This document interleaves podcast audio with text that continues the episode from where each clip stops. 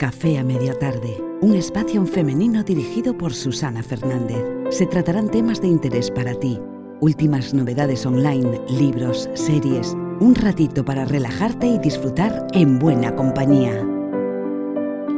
Hola, hola a todos y bienvenidos a un nuevo capítulo de Café a Media Tarde. Os adelanto que este capítulo va a ser muy especial y vamos a entrar en materia ahora mismo. No podemos negar que tenemos una programación hereditaria, tanto física como psicológica, de nuestros antepasados. Seguramente que aceptamos con normalidad las herencias físicas, entre otras cosas porque las podemos comprobar con nuestros propios ojos. Pero, ¿qué sucede con aquello que no se ve? con creencias y bloqueos que no nos pertenecen, pero que saltan con mucha facilidad cada vez que nos encontramos, por ejemplo, una situación de peligro. De las herencias y programaciones del pasado y de cómo reconocerlas, vamos a hablar hoy con nuestra invitada Eliana Vázquez desde Florida. Eliana, buenos días. Hola, buenos días Susana, buenos días y buenas tardes a la hora que, que tus oyentes estén conectando con este podcast. El tema de hoy está, pero bueno, como dicen por esta parte del mundo, mundial. Sí. Me encanta este tema. Sí, perfecto. Pues si quieres, eh, vamos a ver, te voy a dar la palabra a ti precisamente porque sé que te encanta el tema. Es un tema que además hemos dejado, digamos, para los últimos porque eh, nos parece apasionante. ¿Cómo ves tú la herencia o cómo ves tú eh, lo que pueden influir los antepasados en nuestro día a día? ¿Cómo debemos reflexionar sobre eso? Bueno, yo quiero entrar a esto primero haciendo una pequeña definición, ¿no? Porque el tema de hoy es hablar sobre los ancestros. Ese es nuestro tema de hoy. Y quiero empezar hablando sobre qué son los ancestros. Los ancestros son mis padres, los padres de mis padres y los padres de los padres de mis padres. Es decir, esa cadena enorme que cuando volteamos atrás nos damos cuenta que nunca estamos solos ya que se trata de una cadena que llega al principio de los tiempos. Y estos seres, que muchos ya no se encuentran en este plano físico, siguen influyendo en nosotros. Por ejemplo, en mi caso, eh, yo no conocí a mis abuelos hombres, conocí a mis abuelas mujeres, pero no a mis abuelos, tanto el materno como el paterno. Sin embargo, aunque yo no los haya conocido, ellos necesitan mi reconocimiento. Ellos están ahí para apoyar mis proyectos, pero también ellos están allí para que yo les ayude en algo que no pudieron concluir. Y cuando nos hacemos conscientes de este tipo de situaciones familiares es cuando podemos ver la influencia de los ancestros en nosotros. Yo sé que este es un tema que puede de alguna forma choquear a, las personas y más cuando nunca se han planteado acerca de los ancestros. Pero la idea de este podcast, Susana, es que movilicemos algo dentro de los oyentes, que, que despertemos, no sé, al menos una curiosidad en ir a indagar, preguntarse, ir un poco más adentro, ir un poco más atrás en en la historia personal de cada quien, en el árbol genealógico de cada quien, porque cuando vemos nuestra propia historia, podemos entender nuestro propio presente. Claro. Fíjate que has dicho una cosa muy importante, ¿no? Que lejos muchas veces de pues criticar o, a lo mejor enfadarnos con nuestros antepasados porque hubo cosas que podían haber hecho de otra manera, tenemos que entender su situación, porque al fin y al cabo la vida que han vivido, tanto como personas individuales vinculadas a una familia o un linaje, como por la propia cultura o la idiosincrasia o las circunstancias históricas de su país, marcan muchísimo los bloqueos y las creencias, y eso lo arrastramos, como tú bien dices, no de solo de padres, sino de abuelos y de mucho más allá. Yo, por ejemplo, he conocido un caso de una persona que tenía como muchas creencias que hacían saltar su piloto automático en determinadas circunstancias y la imagen que daba, o el autoconcepto que podía tener de ella misma, era de una persona como autocomplaciente, como servicial, sabes, en su casa, la salvadora, la que siempre se adelantaba a las necesidades de los demás, ¿no? Digamos, incluso en detrimento de las suyas propias. Entonces, eh, este papel de salvadora, que puede darse en algunos hombres, pero yo creo que se da más en muchas mujeres, ¿no? Es, pertenece un poco a esa herencia colectiva de otras, de tu propia familia, incluso ya si nos alejamos hasta del contexto de, la propia cultura de tu país, ¿no? Entonces, fíjate que esta persona, que era como la perfecta mujer, madre y, esposa, eh, pues siempre eso saltaba ante la mínima necesidad de los demás, digamos que les evitaba siempre el conflicto. Eran bloqueos que ella tenía, pero que no se dio cuenta hasta muy avanzada su edad y al avanzar su edad, pues, pues algo, algo saltó en ella, y digo en ella porque las cosas que nos, mm, o sea, que nos hacen saltar no es que nos salte lo de fuera, nos está saltando algo dentro. Lo de fuera, digamos que es neutro, no existe, ¿no? Somos nosotros con lo que tenemos dentro lo, que, los que interpretamos la realidad. Entonces, algo saltó en ella y de repente hubo un tema o algo que le hizo saltar, algo que tenía en ella, pero muy escondido, que era su verdadera esencia, vamos a decirlo así, y de repente pasó de ser una persona complaciente, eh, pues eso, pasiva, complaciente, a ser como muy guerrera, muy revolucionaria y muy luchadora, pero fue muy avanzada su edad la que encontró em, cuando encontró ese motivo, ¿no? ese leitmotiv, ese motivo de vida. Eso quiere decir que han estado influyendo en esta persona unas creencias y unos bloqueos heredados de sus antepasados, porque su madre pues, había tenido ese tipo de actitud, ella lo vio desde pequeña, lo lleva dentro.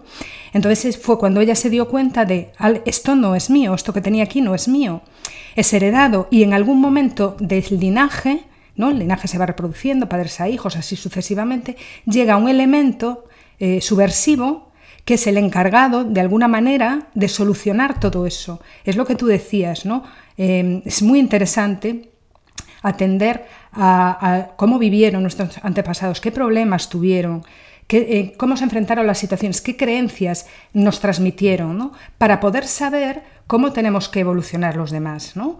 y sacar esos pilotos automáticos que se encienden ante situaciones y que reaccionamos de manera que automática y a veces nos sentimos fatal porque no, no, somos nosotros. Decimos, esto está en conflicto conmigo, no está dentro de mi verdadera manera de ser. Claro. Y sabes qué, Susana, y hmm. yo quisiera como que reflexionáramos acerca de esto, cómo arrastramos historias con nuestros nombres. Susana. Hay veces en que tenemos esa costumbre de que le ponemos el nombre del abuelo, del tío que ya murió, eh, ¿sabes? Ponemos esos nombres y arrastramos cosas impresionantes. Te lo digo como experiencia personal. Mi nombre, Eliana, hmm. era el nombre de mi bisabuela paterna. Y mi segundo nombre, Angélica, era el nombre de el segundo nombre de mi abuela paterna. O sea que tanto mi nombre como mi segundo nombre vienen muy ligados a la parte paterna. Y yo me identifico mucho con mi parte paterna, aunque no fui muy apegada con mi parte paterna, sino con mi parte materna a nivel, de, a nivel familiar. Y entonces yo digo, wow, ¿cómo arrastro? Eso lo, lo, vengo viendo ya desde hace poco, pocos años, en que cómo influye impresionantemente los nombres en nuestra vida y cómo vamos reaccionando. Pareciera siento yo algo muy particular, como que venimos a culminar cosas que dejaron estas personas pendientes en sus vidas pasadas. Y yo me identifico mucho con mi bisabuela, primero porque llevo su nombre, Eliana. Y en estos días me puse a indagar y le preguntó a una tía, es la hermana mayor de mi papá, le empecé a preguntar sobre mi bisabuela y ella empezó a contarme un montón de cosas, o sea, todo lo que padeció, sus luchas, sus viajes, su... Y yo me siento que esa vida se asemeja tanto con la mía y por eso es que vamos haciendo como patrones repetitivos en los que pareciera que eh, también el, clan, ¿sí? Estamos hablando, por ejemplo, cuando hablamos de mujeres solas, mujeres divorciadas, mujeres eh, madres solteras, entonces pareciera como que todas, desde una lealtad invisible, tenemos que serles fiel al clan, y más cuando estamos hablando de la parte femenina, las mujeres, cómo tenemos que soportarnos unas a las otras a través de la historia. Y fíjate cómo se repercute, cómo es repetitivo este discurso en el que las mujeres debemos apoyarnos, las mujeres, y esto se mete tanto en el subconsciente que cuando te das cuenta y cuando haces consciente este, este sistema familiar tan potente y rotundo que está en nuestro interior, te das cuenta que arrastramos cosas impresionantes con nuestros nombres y esto nos lleva incluso a repetir vivencias, a repetir dinámicas que ni siquiera tienen que ver con nuestro tiempo presente, pero que venimos arrastrando con el tiempo. Y todos somos parte de un sistema enorme, Susana, que viene desde el principio de la vida misma. Y aunque nos parezca mentira, un movimiento de nosotros moviliza a todo el sistema. Y ese sistema debe tener en nosotros un respeto, porque eso significa entender el orden de la vida. La vida tiene un orden y ese orden permite que el amor fluya. Cuando el orden no es respetado y no se encuentra en su lugar, es cuando el amor, al amor que le cuesta entrar. Todos tenemos un papá y una mamá, independientemente de que no los hayamos conocido o que no hayamos vivido con ellos. Esos padres nos regalaron la vida, aunque haya sido lo único que nos pudieron dar y nada más, por este solo regalo hay que honrarlos. Y honrarlos significa honrar a mi sistema. Honrar no es otra cosa que respetar el orden primario del sistema familiar. Y esto hay que tenerlo muy presente, muy presente cuando cada quien, que esta conversación empiece a movilizar algo adentro y diga, tengo que ir atrás para ver por qué siento que estoy repitiendo algo que no me corresponde o concluyendo algo que no me corresponde. Claro, es que fíjate, hablaste de la palabra aceptación, ¿no? Aceptar el orden normal de las cosas, que es muy diferente a resignación, porque hay gente que se resigna. Resignación es decir, no puedo con esta situación, pero tengo que aguantar. Y aceptación no, es decir, aceptar es como soltar el problema, es decir, sé que esto es el orden de las cosas, yo voy a intentar seguir mi vida y respetar lo que ha pasado y no juzgarlos, porque ha tenido que ser así, porque delante de eso hubo otras circunstancias que han hecho que sea así y delante de esas otras circunstancias otras y como tú bien dices, así sucesivamente hasta el principio del hombre, ¿no? Somos el resultado de las decisiones que han tomado nuestros antepasados y eso sigue un orden. Entonces, bueno, por eso decía yo que resignar no es lo mismo que aceptar, porque también es verdad que eh, no todo el mundo está en ese momento. Quiero decir, hay muchísima gente, seguro que tú que eres observadora te habrás dado cuenta de que tendrás amigas o amigos que son casi iguales que sus padres, repiten los mismos patrones, pero que no, no son infelices, llevan una vida feliz. No todo el mundo está preparado para dar el salto. Digamos que siempre, en todas, según la psicología moderna, lo que se llama la oveja negra de la familia, ¿no? Era el elemento disruptivo. ¿Qué es la oveja negra de la familia? Pues ni más ni menos que esa persona que de repente tiene un conflicto interno. ¿Y por qué? Bueno, pues mira, la vida es tan, tan inteligente que justo aparece de repente ese niño o niña que funciona como elemento subversivo en la familia. Por ejemplo, volviendo al ejemplo que puse anteriormente, de una persona complaciente, como la del ejemplo anterior, que podía ser una mujer, o sea, en, este caso una mujer, pero puede ser un hombre, perdón, se junta con una persona manipuladora, ¿no? Y entonces, eh, que tiene unos genes, pues eso, mm, irascibles, de una persona que es muy maquiavélica, que planea todo.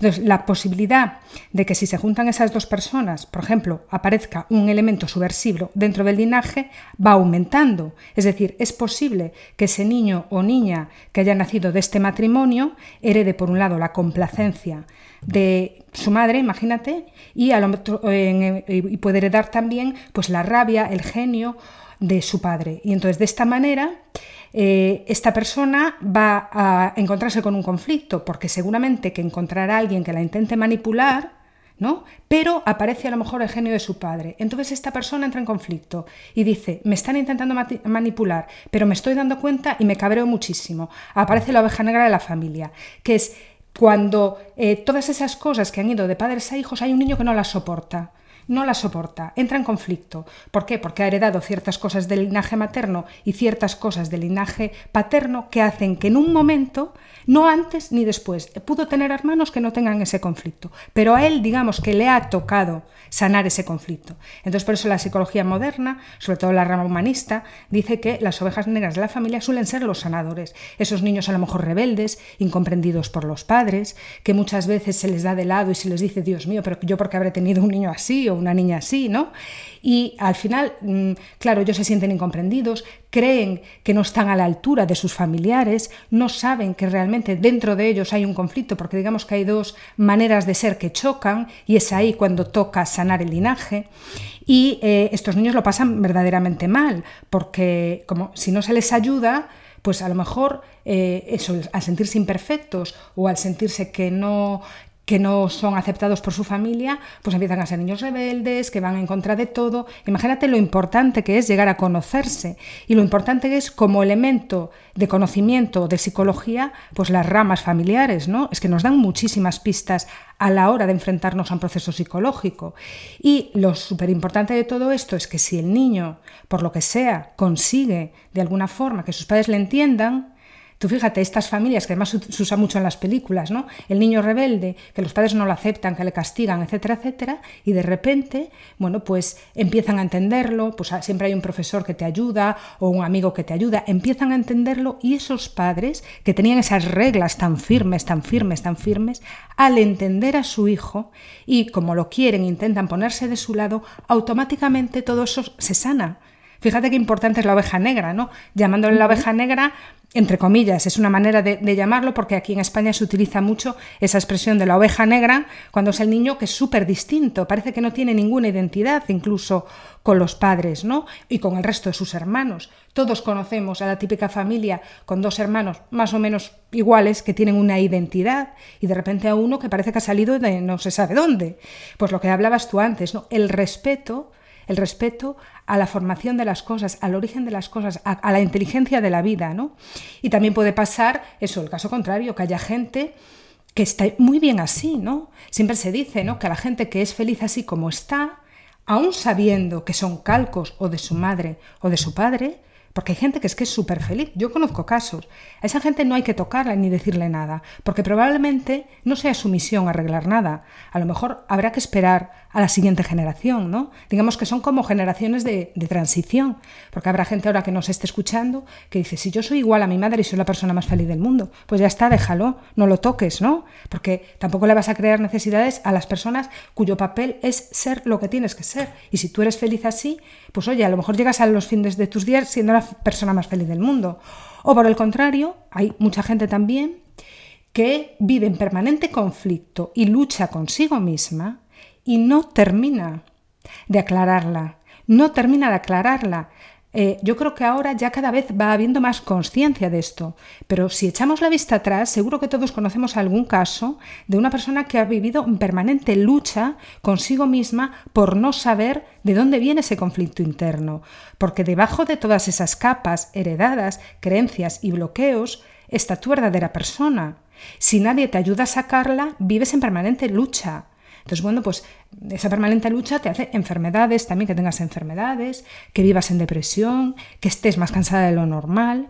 Entonces, yo creo que a esa gente, si alguien pues, puede estar escuchándonos, que vea que tiene un poco ese perfil de lucha, ¿no? pues que intente ver también un poquito lo que, lo que ha pasado eh, a través de su familia y ver qué creencias te pertenecen qué creencias no te pertenecen. Porque también es verdad que dentro de todas estas creencias y de todas estas informaciones adquiridas, algunas son muy buenas. También heredamos cosas buenas, no solo cosas malas. De hecho, pues eh, heredamos cosas de nuestros antepasados que nos sirven de, manera positiva en nuestro día a día, ¿no? Y eso es muy importante también agradecerlas, ¿no? Pero eh, además, eh, ahora que me vino a la cabeza lo de los nombres, fíjate que, bueno, yo no sé en Venezuela de dónde vienes tú, pero aquí en España, ahora menos pero es que era muy, muy común, muy común poner el nombre de los padres a los hijos. Y ahora que lo estabas hablando, estaba pensando yo, pues puede ser una manera de pasar la herencia inconsciente, ¿no? De yo quiero que seas como yo, pero un pequeñito, de tal manera que ese niño pues es como el padre, pero un pequeñito, y entonces al final se ve obligado como a seguirle. ¿No? Y entonces es una manera también de arreglar cosas que el padre no, no arregló, es una manera inconsciente de hacerlo. Yo creo que ahora se está haciendo menos, pero aquí en España era muy, muy habitual esto, mucho. Bueno, recuerda que nosotros aquí en Latinoamérica tenemos mucha influencia española. Nosotros, sí. Eh, los, los, latinoamericanos somos una mezcla de, de, españoles, indígenas, africanos, o sea, nosotros somos muy mezclados. Ya, ya, y, y, dentro de mi herencia familiar está la herencia española, ¿no? De, hecho, o sea, parte de, de, las raíces de mis abuelos está, está también la, la, la, parte española. Y recuerda que también la española viene muy, muy mezclada con la, con la cultura árabe. O sea, estamos, o sea es, una, es una mezcla impresionante que pues, si nos ponemos a darle un poco más atrás nos vamos, bueno, casi que, que al al centro de la Tierra, ¿no? Sí, exactamente. De la, de la vida misma. Y a mí este, este tema de los ancestros y el sistema familiar me parece tan apasionante y fascinante que cada vez que yo voy más y más y más, indago más, descubro más cosas. Y es como tú dices, si tú sientes que estás bien, que a ti nada te afecta, que a ti te parece fabuloso llevar el nombre de tu madre, de tu padre, de tus abuelos, eso está genial. Yo no, yo no estoy, por ejemplo, renegando de mis nombres. No, no, no. Simplemente que estos nombres siento que llevan mucha fuerza en mí.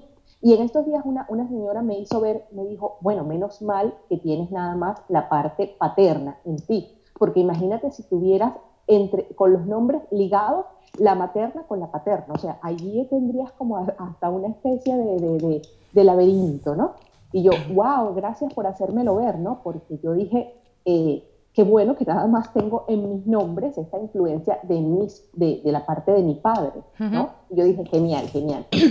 y eh, esto de la oveja negra es tan fascinante, Susana, ¿no? Porque esta oveja negra este niño que para mí, y de hecho lo, leí recientemente, es el alma más grande.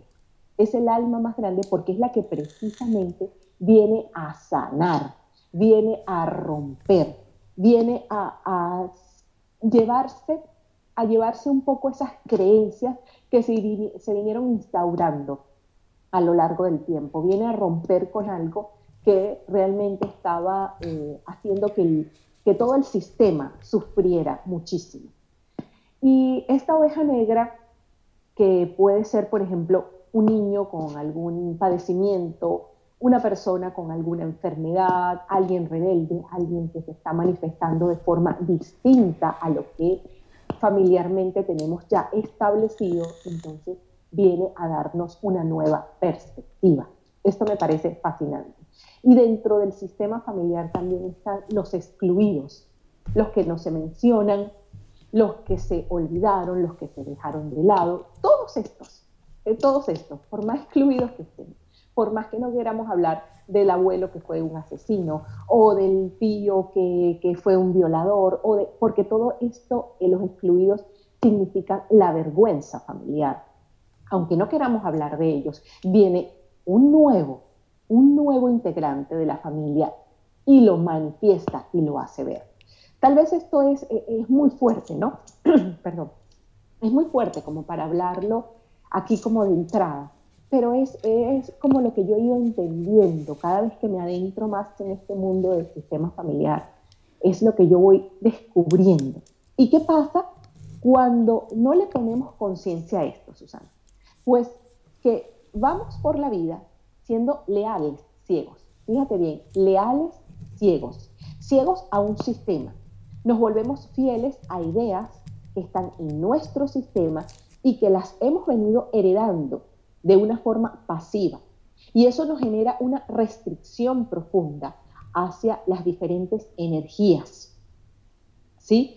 Pueden ser eh, la energía del dinero, o la energía del amor, de la salud, de las relaciones, incluso del sexo. Si, por ejemplo, crecimos en un hogar con padres enfermos, ¿no?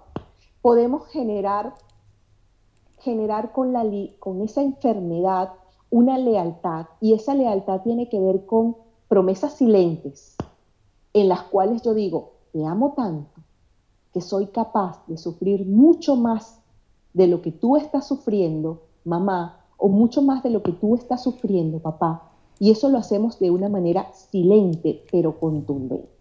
Entonces, fíjate bien estos dos términos, leales ciegos y promesas silentes. Cuando no nos hacemos conscientes de que estamos repitiendo algo, y esto tiene que verlo la persona que se sienta inconforme, ¿no? Porque muy bien lo que lo, hiciste es la, la diferencia entre lo que es resignación y aceptación. Son dos, dos verbos totalmente distintos que cuando lo aplicamos al sistema familiar cambia, cambia y se moviliza en nosotros algo. Si, si esta persona que nos está escuchando dice, siento que estoy repitiendo algo, siento que estoy arrastrando algo, siento que necesito concluir algo, pero no sé qué es, entonces es cuando hay que empezar a ver, tal vez irte un poco más atrás y empezar a ver tu árbol, tal vez no tan lejos, tus padres, tus abuelos, tus bisabuelos, hasta allí. No tienes por qué tener que irte más allá. Y si realmente no quieres verlo, no quieres verlo, o sea, te quieres, te quieres tapar los ojos emocionales, por decir algo, entonces hay que ver cómo estamos siendo leales a un sistema que ya no tiene por qué correspondernos, pero que nosotros, si nos hacemos conscientes de ello, movilizamos algo, hacemos que cambie un poco, entonces todo el sistema cambia y todo el sistema se mueve. Claro. Tal vez no, no, lo, podemos ver. Es, yo sé que es complicado, ¿no? Pero es como para ir como adentrando un poco a, a este tema, a quienes nos estén escuchando y se apasionen, bueno, como yo soy una apasionada del tema también. Claro, es que, fíjate, no, es que el tema da para mucho, porque además yo creo que es algo que mm, ya sabes que nosotros actuamos un poco en piloto automático todos. Entonces aceptamos que nosotros, por ejemplo, si cantamos bien, pues teníamos una bisabuela que cantaba muy bien, ah, qué bien, por eso canto bien, ahora ya lo entiendo, ¿no? Aceptamos que de repente, pues, pues de familia a lo mejor un poquito bajita y rellenita, sale una persona súper estilizada y súper alta que es bailarina, imagínate, ay, es que por parte de tu padre había una prima hermana, qué bueno que fue bailarina, ay, qué bien, lo aceptamos todos. Entonces, si aceptamos eso, si aceptamos incluso el físico, ¿Cómo no podemos aceptar las batallas internas también? No tendría lógica ninguna. Yo sé que hay gente que puede estar escuchando esto y que dirá, pero es que eso ya es irse un poco a la fantasía. No, no es fantasía, es una realidad. La, externa, lo que pasa es que estamos acostumbrados a que todo lo medimos por los sentidos, ¿no? Si lo podemos percibir por los sentidos, existe, y si no, no. Pero las batallas internas también se heredan. Y eso lo vemos muy claramente, porque también otra cosa que aceptamos son las culturas. Es decir, cuando a lo mejor están explicándonos en el colegio las clases de historia, es que esta cultura es así, por lo tanto, su manera de ser es así.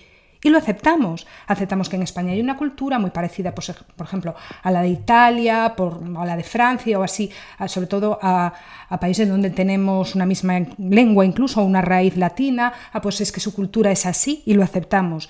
Nos vamos a los Países Bajos y aceptamos que tengan otra forma de vida porque también tienen otra cultura. Si aceptamos eso, ¿Por qué no vamos a aceptar también las batallas internas? Estamos aceptando una cultura con una idiosincrasia. Pues aceptemos que cada familia también tiene la suya. Entonces, no, hay ninguna contradicción ahí. Yo creo que es bastante fácil y bastante entendible y muy razonable. Entonces, si buscamos a ver qué mm, familiar era bailarina como nosotros o cantaba como nosotros, ¿por qué no buscamos también qué familiar podía estar teniendo este conflicto interno? Porque si a lo mejor entendemos eh, qué familiar tenía ese conflicto interno y por qué lo tenía, empiezas a entender cosas y sueltas el problema. Y ahí es cuando viene la aceptación. Y la aceptación siempre va unida pues, al perdón y, a, y al cero culpa, ¿no? Pero si te resignas, entonces ya no es aceptación, es esto es lo que me ha tocado, con esto tengo que convivir. Y entonces todos los días vas a sufrir, lo vas a recordar, te vas a llenar de rabia, te vas a llenar de rencor, por supuesto, no vas a perdonar nada y además vas a echar la culpa a los demás. ¿no? Entonces imagínate que yo creo que este concepto de aceptación y resignación es algo que la gente lo confunde y muchos de nosotros, yo seguramente también en su momento me lo confundía, pero es que no es lo mismo aceptarse que resignarse. Y después, bueno, claro, y después... Em, pues eso, que a mí también me parece muy fascinante este tema. Yo creo que ahora incluso la psicología lo está utilizando como método. Y entonces, bueno, parece que eso nos alivia un poco, ¿no? A los más incrédulos, cuando ya empiezan a utilizarse estas técnicas en psicologías clínicas o lo que sea, pues ya pues parece que está como más aceptado, pero es que tiene mucho más sentido de, del que nosotros estamos acostumbrados a manejar. Es apasionante, porque entenderíamos muchas cosas. También es verdad, yo me he encontrado un caso eh, de una chica que sabía que tenía cosas que no eran de ella, pero que no necesitó saberlo, no necesitó saber de quién eran, que eso también puede suceder. Es decir, es una persona que tiene un conflicto entre su esencia y los bloqueos que tenía encima. Entonces, bueno, pues, perdón, descubrió en un momento que, que esas cosas no eran suyas porque su verdadera esencia le salió, ¿no? Y entonces dijo, ah, pero si yo soy así, o sea, fue que de estos clics, porque hay gente que lleva toda una vida para conocerse y hay gente que la vecina de al lado le dice una frase, ¿sabes? Y se enciende algo en esa persona que dice, ostras, pues tienes razón. Y entonces ella dijo, pero si yo estuve toda la vida así y toda la vida así y haciendo esto y resulta que ni soy así, que lo que soy es de esta otra manera y me dijo mi vecina una frase y se me encendió la lucecita y ahora soy muy feliz. Y a lo mejor a esa persona no le hace falta saber de dónde vienen las, las creencias. Y con eso también sanas. Porque no siempre o sea, hay gente que sí que quiere saber la, explicación que hay detrás para entender mejor a su familia, porque eso le puede ayudar a seguir adelante, como dices tú, a sanar todas esas creencias limitantes de tus ancestros. Pero hay gente que no lo necesita que, se puede sanar igual si no lo necesitas. ¿Por qué? Porque tú ya te estás programando de otra manera y probablemente, bueno, pues tus descendientes ya tengan esa programación y tú ya los eduques de otra forma. No los eduques, es que a ti ya te ven ellos de otra forma, porque tú ya has cambiado y sin embargo no has necesitado saber de dónde venía eso, lo has soltado de manera natural.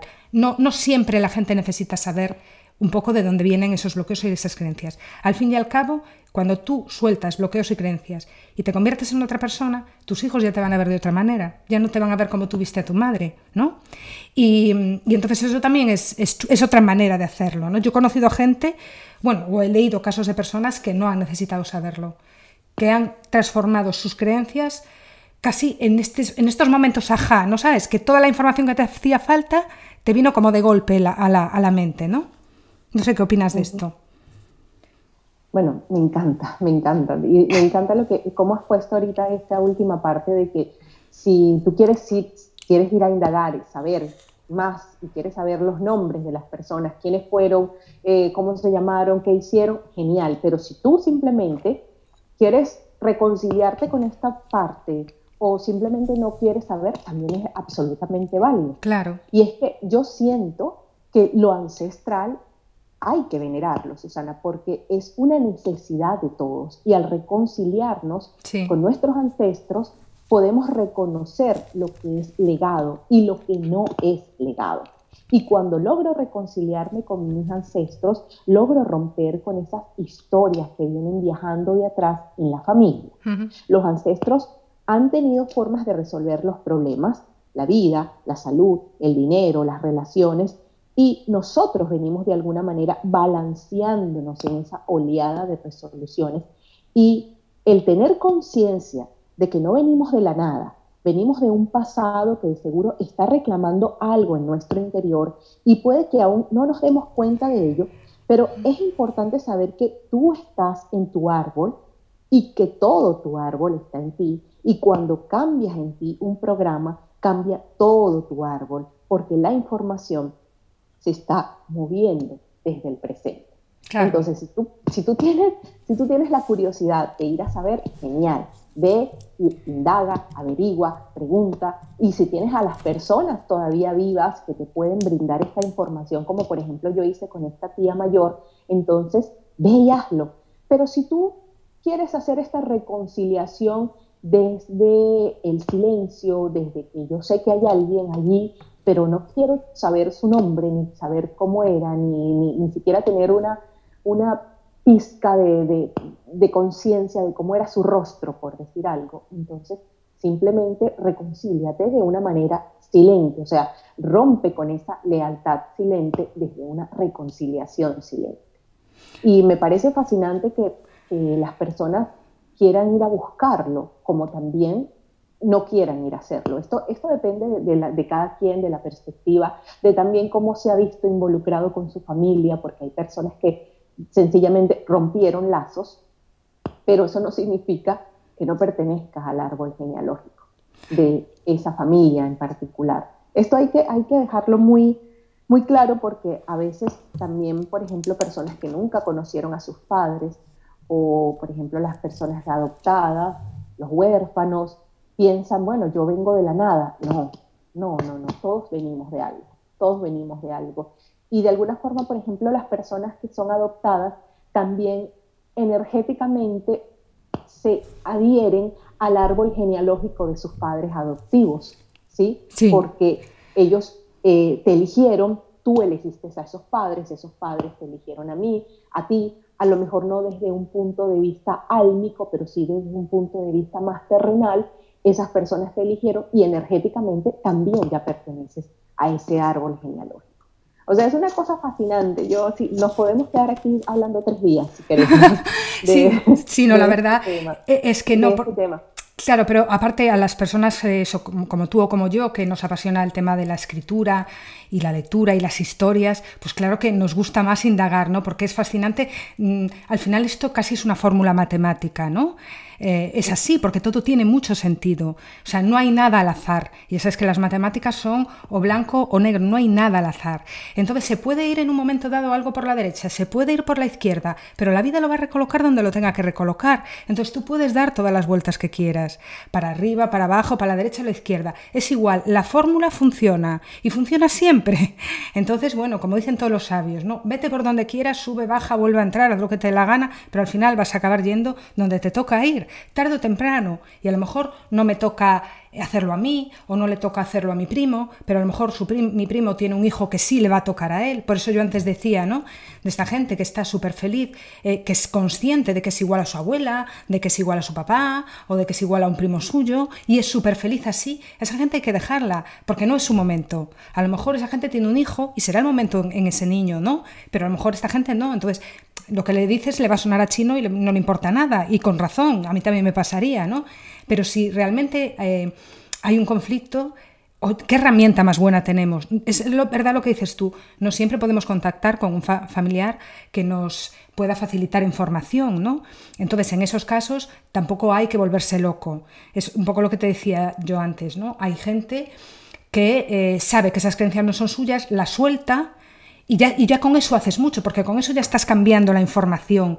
Y además dijiste una palabra clave antes, se cambia en el presente. Pero claro, ahora hay gente que puede estar escuchándonos y puede decir, pero ¿tú cómo vas a cambiar algo que hizo tu abuela hace 200 mil años? No, no, es que mm, eso, el tiempo para nosotros es lineal, porque nos tenemos que organizar la vida y porque el cuerpo empieza joven y se muere viejo, ¿no? De manera natural. Pero realmente no existe fuera de ahí. Está sucediendo todo aquí en este mismo momento. Entonces es muy lógico pensar que si tú cambias algo en este mismo momento, está cambiando en ese mismo momento de todas esas mismas personas que no están más que aquí mismo y ahora. Entonces, bueno, pues la verdad es que yo como herramienta me parece, insisto, fascinante.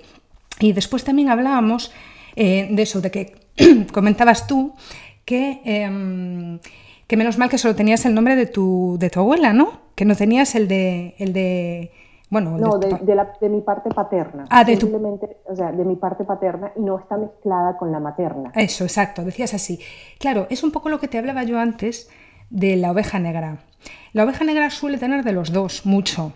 Y entonces es ahí el conflicto. Fíjate que nunca es casualidad que las parejas se junten con otras personas que les pueden enseñar algo, ¿no? Entonces, si esa persona lleva del padre y de la madre, y, lleva a lo mejor las dos cosas que ninguno de los dos solucionó, que eso es muy habitual, porque aquí hay combinaciones para aburrir, hay muchísimas combinaciones. Lo que te decía antes, el ejemplo, ¿no? La pasiva complaciente con una persona manipuladora, sale un hijo que tiene un poco de los dos, va a ser, por un lado, pasivo complaciente, con lo cual seguramente que atraerá personas manipuladoras, pero ya tiene el genio del manipulador entonces seguramente que se cabreará por lo que está pasando. ¿Cómo me puedo dejar manipular si yo tengo un genio y, un, y soy maquiavélico y soy súper listo? ¿Cómo me puedo dejar manipular? Entonces está, tira y afloja, quiero y no puedo. Y entra en conflicto. Y entonces es rebelde y no sabe lo que le pasa.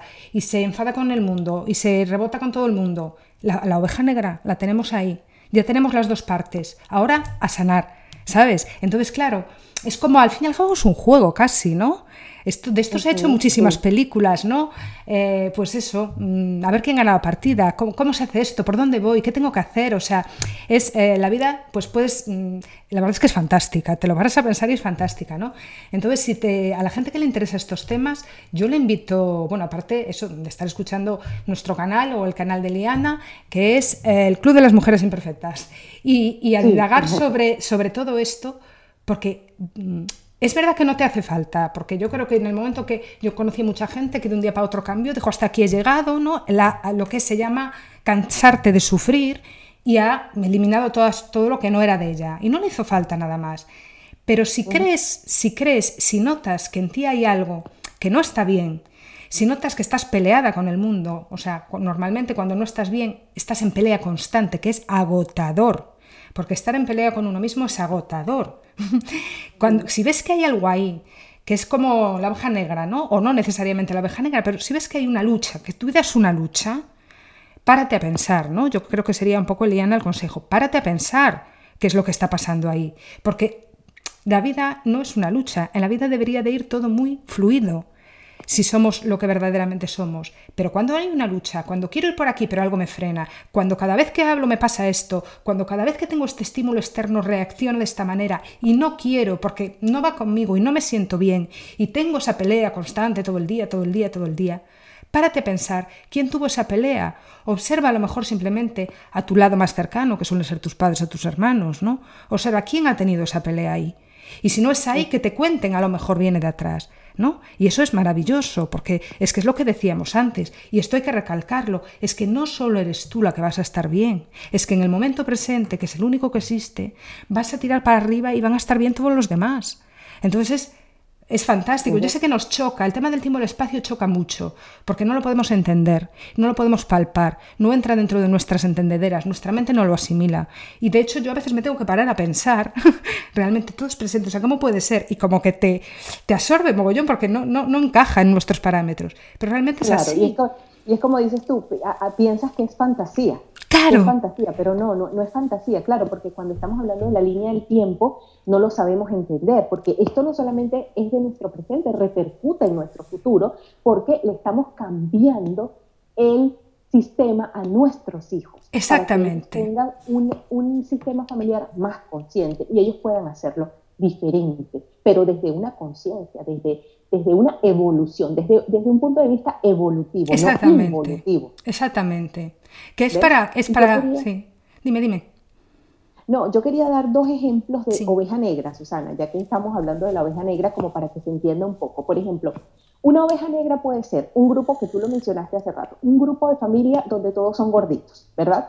Todos son gorditos y no sé qué, y entonces hay alguien que decide hacerlo diferente. Dice, no, pero, pero, porque ya va un momento, me siento a ver, todos, desde la abuela hasta el niño que tiene ocho meses, todos son gorditos. Espera, yo voy a empezar a ir al gimnasio, quiero ir a, tener una vida más saludable, voy a un nutricionista, empiezo a, a tener un estilo de vida diferente y entonces llega el clan y te empieza a criticar. Hey, un momento, estás siendo desleal a nuestro sistema en el que todos somos gordos, todos pesamos no sé cuánto, todos comemos chatarra, eh, todos eh, tenemos una mala digestión, una mala decisión con la comida porque tú lo quieres hacer diferente. Y entonces esta persona tiene dos opciones, volverse a unir al clan y volver a ser una persona gorda o simplemente cambiar el estigma, cambiar el paradigma y decir, no, pero yo lo quiero hacer diferente. Y quien quiera seguirme, que me siga.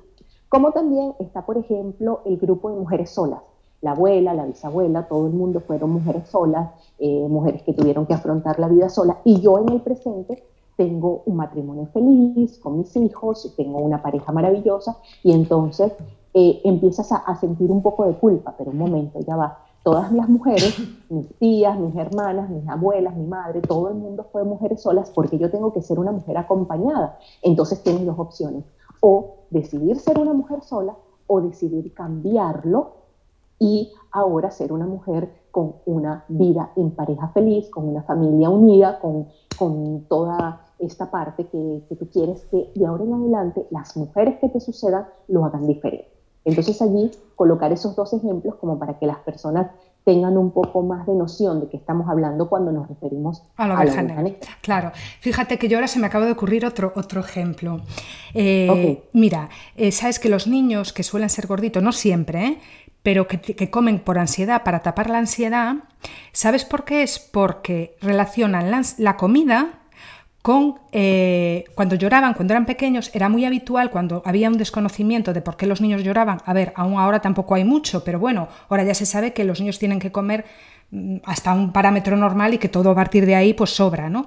Pero era muy habitual que antes cuando los niños lloraban se pusieran en el pecho las mamás que daban pecho, o en caso de que se diera biberón, el biberón. O sea, que se lloraba, un niño tenía hambre, ¿no? Bueno, pues los niños que fueron criados así, cada vez que lloro lo pongo al pecho, porque así también es una manera de calmarlos, relacionan la comida como con un sedante. Cuando lloro y estoy mal, mi madre me da de comer. Esos niños tienen tendencia a ser gorditos, porque son estos niños que cada vez que tienen ansiedad, lo que les calma es la comida. Porque viene, mm, digamos, es una creencia o un tip que tienen en la mente de cuando su madre, cada vez que lloraba, le enchufaba el pecho. Entonces asocian. también, creen, también creen que la comida es amor. Claro, creen que la comida es amor, exactamente, justo, creen que la comida es amor. Porque es eh, como seguramente que lloraban a veces por comer, pero otras veces porque necesitaban atenciones, su madre le daba de comer, ahí tenían la atención. Entonces creen que la comida es lo que les salva y no les salva la comida y creen que les salva. Y son gente muy adicta a abrir la nevera cada dos por tres. Fíjate qué curioso, ¿eh? Fíjate qué curioso. Y tú imagínate que alguien, por el motivo que sea, bueno, pues a lo mejor, eh, o el típico niño que no come, no come, pues se niega a comer y sigue llorando y se niega a comer. Bueno, pues ahí seguramente que empezaría un proceso también de sanación de, bueno, pues esas creencias de que hay que mm, dar que comer es lo mejor que te puede pasar y venga a dar comida al niño como si el niño no tuviera otra necesidad que comer. Hay más necesidades que tiene un bebé, ¿no? O sea que imagínate cuántos ejemplos puede haber. Es que de estos, cada familia uno. ¿Por qué? Porque como todos estamos aquí, todos tenemos que aprender, en cada familia uno. Esto es así. Bueno, Liana, ya se nos pasó un poquito la hora, así que, bueno, tengo que decir que este tema que nos apasiona y nos alucina va a ser uno de los temas principales de mi siguiente novela, o sea, con una trama además, mm, bueno, muy emocionante. Yo ahí lo dejo, ya os iré hablando más adelante. Y yo tengo que agradecer ahora mismo a Eliana todos estos meses de colaboración, porque este va a ser el último entre nosotras de esta temporada. Para septiembre, aunque el podcast sigue con mis audios habituales, para septiembre empezaré una nueva programación, pero estoy segurísima de que Liana y yo volveremos a hacer cosas juntas porque, bueno, nos ha encantado, nos lo hemos pasado genial. Entre nosotras llega hasta aquí de momento. Y digo de momento porque, como os he dicho, habrá más colaboraciones seguro. El canal sigue en verano, pero a partir de septiembre, como os he dicho, habrá nuevas secciones. Debo de agradecerle a Liana su esfuerzo por conectarse a unas horas que para ella aún está mm, con la pestaña, eh, con la legaña en el ojo, como se dice aquí en España, que está así un poco con el pijama casi, ¿no? Estamos a siete horas de diferencia. ¿Seis o siete?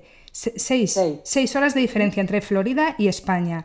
Y tengo que agradecerle el esfuerzo para conciliar el cuidado de sus dos niños pequeños, que tienen, aún no tienen los dos años, concilia su faceta de madre con, bueno, con un montón de cosas porque es multifacética y además que sepáis que Eliana es la autora de todas las miniaturas que usamos para publicitar el podcast en nuestras redes sociales. O sea, yo que soy un poquito petarda con esto, ella lo hace siempre. Unos dibujos y unas eh, construcciones, bueno, dibujos, hace unas maquetaciones maravillosas. Y bueno, yo solo puedo decir que eh, ha sido una compañera súper amable, cariñosa, muy responsable. Siempre ha estado con sus, mm, bueno, con sus anotaciones, siempre a la hora puntual, pese a que a ella es una hora que no le viene muy bien. Y además tengo que decir que, bueno, no solamente nuestro encuentro ha sido este que podéis escuchar, eh, como se suele decir, em, fuera de cámara, en este caso fuera de micrófono, Eliana y yo hemos compartido un montón de cosas antes de empezar a grabar. Hemos tenido unas charlas, hemos hecho lo que hacemos todas las mujeres, que no es otra cosa que hablar de nuestras cosas e intentar apoyarnos, ¿no? Mujeres que pasamos por lo mismo, que somos madres, que tenemos nuestros problemas, nuestras inquietudes, y bueno, que ha sido maravilloso. Hemos tenido mm, dificultades, se nos ha ido el sonido, se nos ha ido muchas veces internet, a veces se ha escuchado fatal. Mm, eso nos pone muy nerviosas, seguramente, pero hemos salido adelante. Y a día de hoy, después de nueve capítulos de Entre Nosotras, puedo decir que estoy contentísima con este trabajo, súper orgullosa de lo que ha salido de aquí.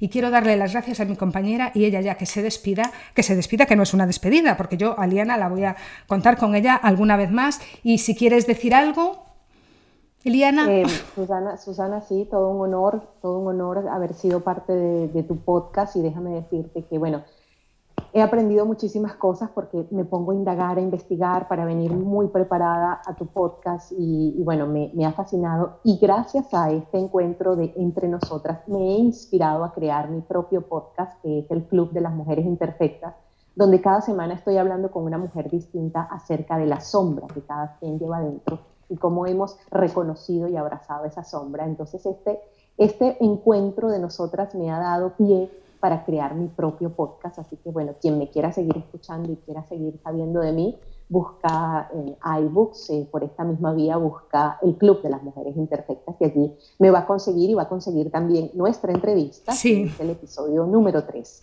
que es una, es una entrevista genial la que tuvimos las dos. Sí, gracias por el espacio, gracias por el tiempo, gracias por la invitación y, y bueno, gracias por estar aquí. Espero que sigamos haciendo muchas más muchas más cosas, porque eh, la creatividad es algo que nos caracteriza a ambas. Muy bien, Eliana, pues aquí lo vamos a dejar. Nosotros ya sabéis que tenéis eh, citas conmigo o semanalmente o cada 15 días durante todo el verano y después habrá muchas sorpresas. Y hasta entonces que seáis muy felices.